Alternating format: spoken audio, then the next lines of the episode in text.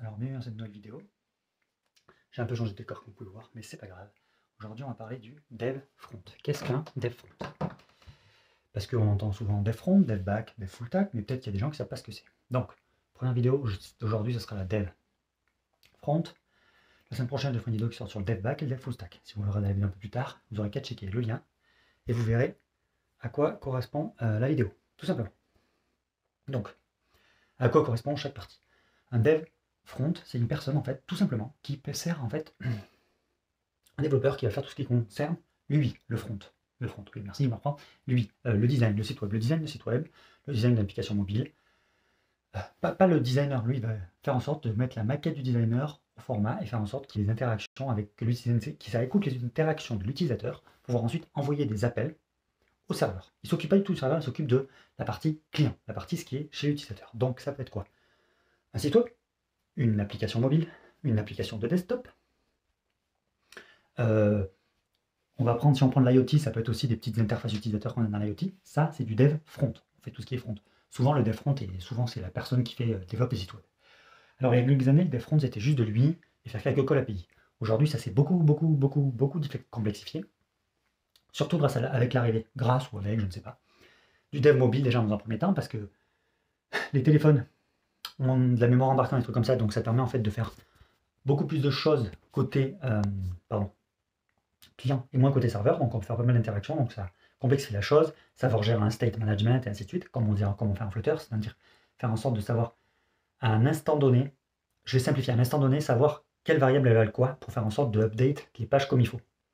Par exemple, si l'utilisateur revient en arrière, qu'il n'ait pas la valeur d'avant, qu'il ait bien la bonne valeur. Quand on passe du mode son, pour un truc très clair, quelqu'un qui n'est pas dev, qui comprenne très facilement, quand on passe du mode clair au mode sombre.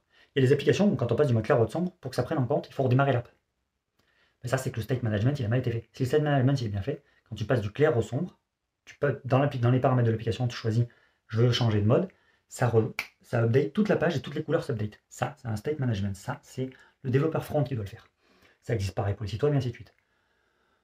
Que dire de plus? Pas grand chose. C'est un boulot où on, on fait beaucoup, beaucoup, beaucoup de call API avec euh, les REST API, GraphQL, ainsi de suite. Je rentrerai dans une autre vidéo pour expliquer tout ce que c'est. Et la semaine prochaine, on parlera du DevBack qui lui s'occupe plus de la côté serveur. On verra ce qu'il fait. C'est euh, le DevBack est la personne en fait qui. C'est la chose qui existait. Qui est. Comment dire Qui existait bien avant le DevFront, on va dire. Qui était beaucoup plus connu. Un DevBack peut faire aussi de la CLI, ainsi de suite. J'en reviendrai pour la prochaine fois. Le DevFront, en tout cas, c'est la personne qui permet en fait de faire. De mettre en forme la maquette pour le site web, plus à côté tout ce qui est l'interaction avec le site web. Alors, il y a beaucoup de designers qui se croient des fronts. C'est pas pour critiquer les designers, c'est que j'en ai certains, j'ai côtoyé certains designers qui pensaient être des fronts et puis quand ils parlent, ils comprennent. Ils ont du mal à comprendre la réalité derrière ce qu'ils designent, parce que des fois, c'est pas si facile que ça de mettre en code ce qu'ils designent surtout l'interaction qu'ils veulent faire.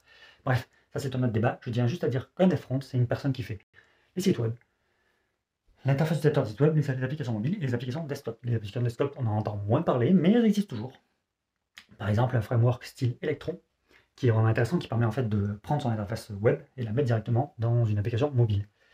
Flutter euh, Desktop existe aussi, on en parlera dans une autre vidéo, parce qu'il est encore en release candidate, donc c'est pas encore stable stable à 100%, mais tu peux faire du Linux, du Mac et du Windows avec ça. Electron aussi, et il y a d'autres il y a d'autres choses.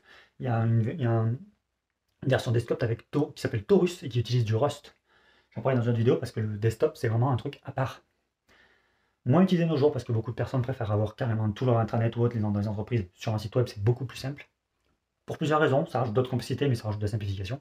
Bref, c'était un débat. Tout ça pour dire que les développeurs front, c'était mobile, les interfaces web et les interfaces desktop. J'espère que cette vidéo vous a plu. Si c'est le cas, n'hésitez pas à lâcher un petit commentaire si vous avez des questions sur le front, si vous trouvez que j'ai pas assez approfondi les choses, si vous souhaitez aller un peu plus loin, si vous souhaitez donner des spécifications, si vous souhaitez que je vous aide comprendre un peu plus ce que c'est ou autre. La prochaine vidéo, on va revenir sur le développement mobile, ne vous inquiétez pas. Euh, et n'oubliez pas de vous abonner, ça fait toujours plaisir et ça aide l'algorithme, le fameux algorithme de YouTube. Sur ce, bonne soirée à tous. Tchuss tout le monde